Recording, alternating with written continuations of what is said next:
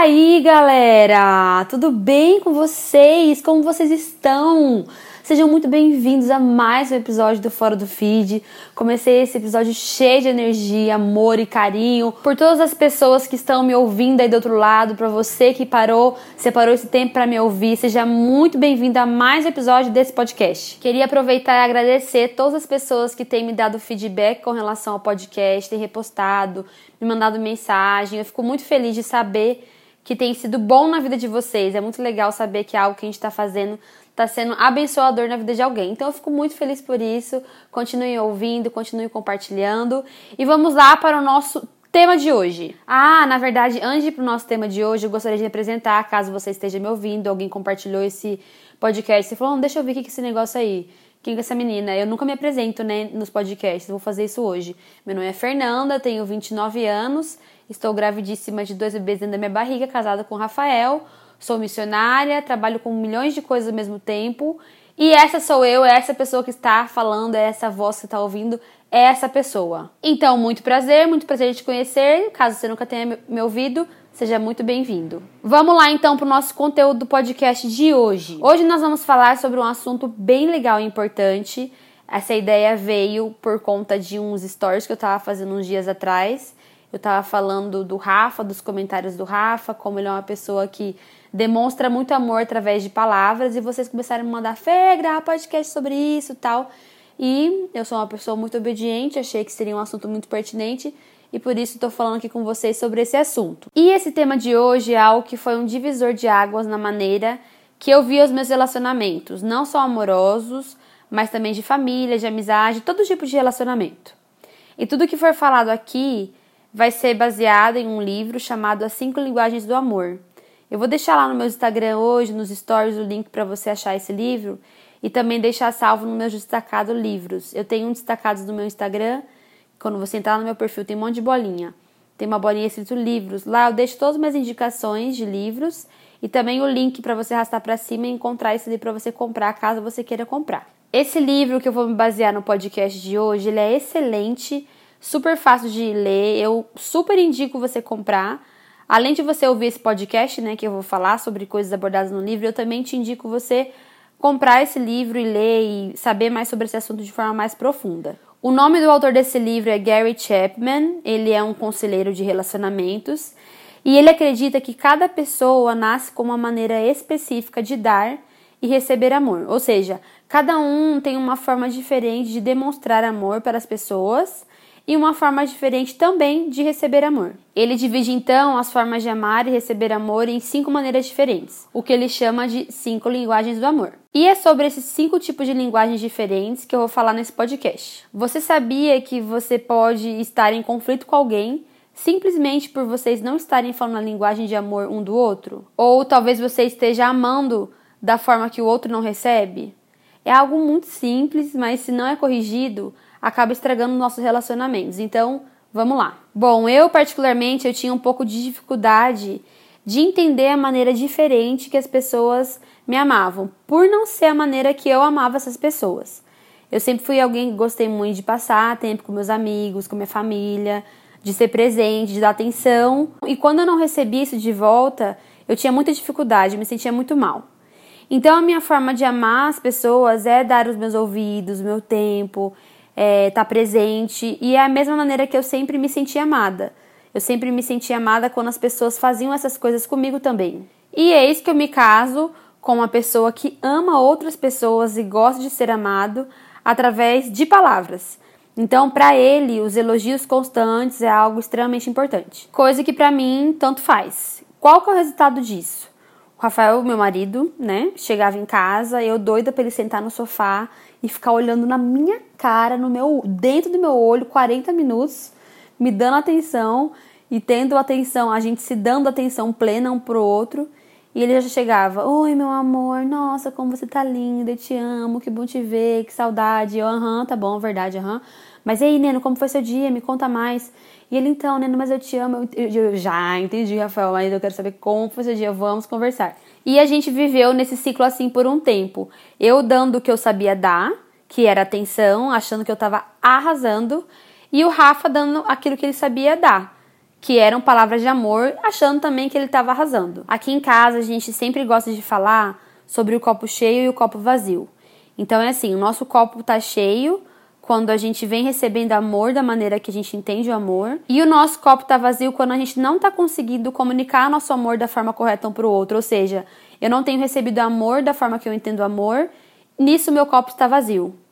Isso acabou então gerando muitos conflitos entre a gente, porque muitas vezes estava nós dois andando de copo vazio sem entender o porquê. Quando a gente achava que a gente estava fazendo um pelo outro aquilo que a gente achava que era o certo ou era o melhor para o outro. Isso, na verdade, me fez ver que muitas vezes eu me sentia assim em relação a outras pessoas também, por simplesmente não entender a maneira que elas estavam me amando. Ou elas mesmas também não estavam entendendo a maneira que eu queria amá-las. Eu vou sair um pouco desse âmbito de relacionamento amoroso e vou para um relacionamento familiar. Vou dar o exemplo da minha mãe. A minha mãe sempre gostou muito de servir as outras pessoas, ela não para, é ligada no 220, super elétrica, quem conhece sabe. E por mais que eu também seja assim, ainda assim, a forma que eu mais uso de amar as pessoas é conversando e passando tempo com elas. E a minha mãe, ela tem dificuldade, por exemplo, então de parar para sentar e conversar por ser muito agitada e gostar de servir, gostar de fazer tudo para todo mundo. A gente às vezes tem até que brigar com ela quando a gente vai almoçar lá na casa dela. Mãe, senta aqui, fica com a gente. Porque se deixar, ela faz comida, ela faz sobremesa, ela limpa tudo, ela carrega todo mundo. Porque essa é a maneira que ela tem de nos amar. Eu acredito que eu demorei um pouco para entender isso. Às vezes eu queria que ela sentasse, conversasse com a gente, porque na verdade eu tava esperando algo dela que eu sei dar. Hoje, mais madura, mais velha, né, eu me relaciono melhor com isso e a gente se encaixa melhor na nossa forma de comunicar amor uma para outra. Por exemplo, agora na gravidez, ela tá vindo aqui semanalmente, né, nos dar uma ajuda com as coisas de casa, porque eu não tava mais dando conta de fazer tudo ao mesmo tempo, trabalhar, cuidar da casa, cuidar de tudo, nem eu nem o Rafa.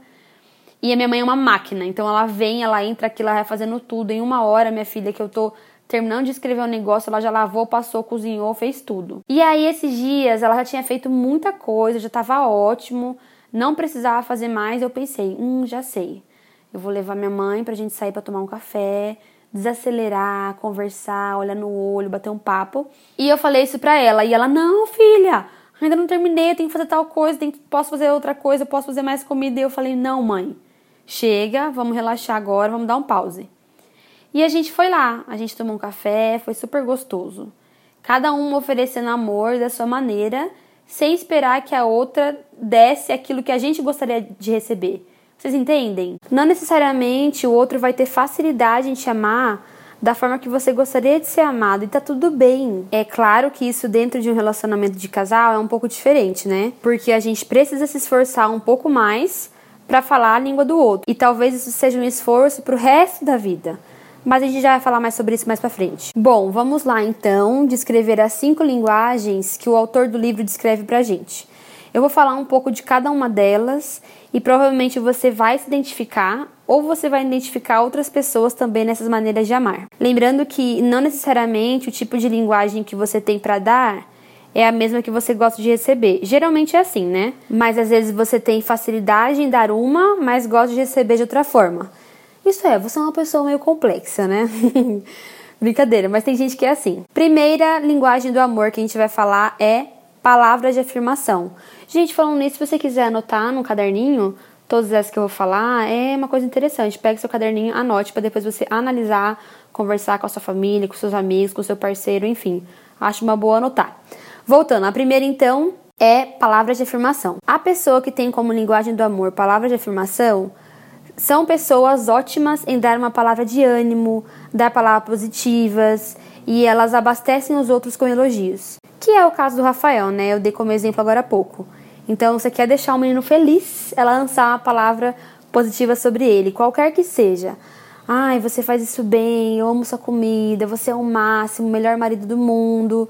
Então, se você quer deixar uma pessoa que tem como linguagem do amor palavras de afirmação de copo cheio, enche essa pessoa com palavras boas, com palavras positivas, com elogios. É incrível o poder que isso tem sobre elas. Provavelmente, se você tem amigos, familiar, namorada, marido, o que seja, que tem facilidade em elogiar, não economiza nas palavras na hora de dizer algo bom, provavelmente essa pessoa tem como linguagem de amor palavras de afirmação. A segunda linguagem de amor é presentes. Pessoas que têm como linguagem de amor presentes são pessoas que têm facilidade em amar outras pessoas presenteando. E não necessariamente isso seria algo caro, que isso tenha que ter um valor financeiro alto, mas elas gostam de mostrar que lembrou das pessoas, trazendo uma lembrancinha de uma viagem, mandando uma pizza na sua casa, pagando um jantar, comprando um presente. Esse tipo de pessoa gosta de fazer as pessoas se sentirem especiais dessa forma. E caso ela também receba amor nessa linguagem, quer deixar essa pessoa feliz, é você fazer o mesmo por ela. Presenteá-la, levá-la para sair, voltar de algum lugar trazer alguma coisinha.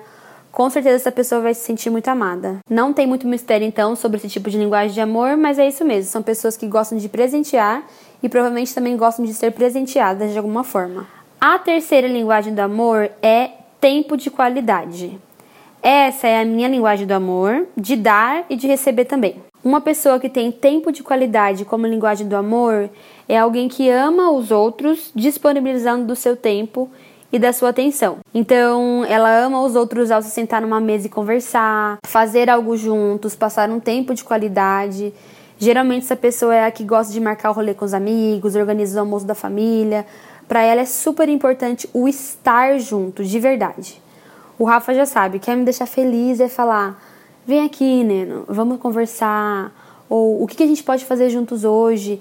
Nem que seja para fazer nada, ver um filme, o que seja, mas o estar junto é importante. Então, para essa pessoa não é importante só o estar junto, mas que isso seja de qualidade. Por isso que a linguagem de amor chama tempo de qualidade. A quarta linguagem do amor é atos de serviço, que eu dei aqui como exemplo a minha mãe. Quem tem como linguagem de amor atos de serviço, aquilo que você faz conta muito mais do que aquilo que você fala. É aquela pessoa que ama os outros fazendo coisas, servindo, arrumando, cozinhando, ajeitando, enfim, ela é sempre muito prestativa em ajudar os outros e geralmente é uma pessoa muito proativa. Se alguém tem como linguagem de amor atos de serviço, você quer deixar essa pessoa feliz e é fazer algo por ela, poupá-la de algum serviço, deixar uma louça lavada, o que seja. Geralmente essa é a pessoa no rolê que não para e faz tudo pelos outros, que você precisa falar, fulano, senta aqui, tá tudo bem, não precisa fazer tudo para todo mundo, tá tudo ótimo. Inclusive, eu acredito que essa seja a minha segunda linguagem do amor. E vamos agora para a quinta e última linguagem de amor, que é toque físico, que são aquelas pessoas carinhosas, pessoas que demonstram amor através de beijos, de abraço, carinho, gostam de tocar as pessoas e serem tocadas também. Essa é uma outra linguagem do Rafa. Todo mundo ele tem que cumprimentar com um beijo e um abraço. Se você ficar fazendo carinho o dia inteiro no menino, ele nem liga, ele vai amar. Essas pessoas então também não tem muito segredo. A maneira delas de demonstrar amor ou de se sentirem amadas é tocando e sendo tocadas. Eu conheço muitas pessoas que têm como linguagem de amor o toque físico e é muito engraçado porque algumas delas elas não são nem de conversar, de falar, mas elas são de ficar fazendo carinho em você. Então às vezes ela nem tem uma palavra para te dar ou algo para te, enfim, falar, mas ela vai te abraçar ou ela vai ficar ali do seu lado fazendo carinho. É muito bonitinho. Então, gente, essas são as cinco linguagens do amor descritas ali no livro. E por que é tão importante a gente se reconhecer e reconhecer quem está à nossa volta em cada uma dessas linguagens, para que a gente possa acertar na hora de comunicar o nosso amor. Muitas vezes a gente sem querer acaba errando, por ter uma expectativa das pessoas nos darem aquilo que nos é fácil dar, mas não necessariamente que seja fácil para elas também. Talvez você esteja esperando das pessoas ou de alguém específico te dar aquilo que para você flui naturalmente, mas que para a pessoa é um esforço. Por exemplo, às vezes você tem demonstrado amor para uma pessoa que tem como linguagem do amor palavras de afirmação, dando presente para ela, levando ela para sair, lavando uma louça.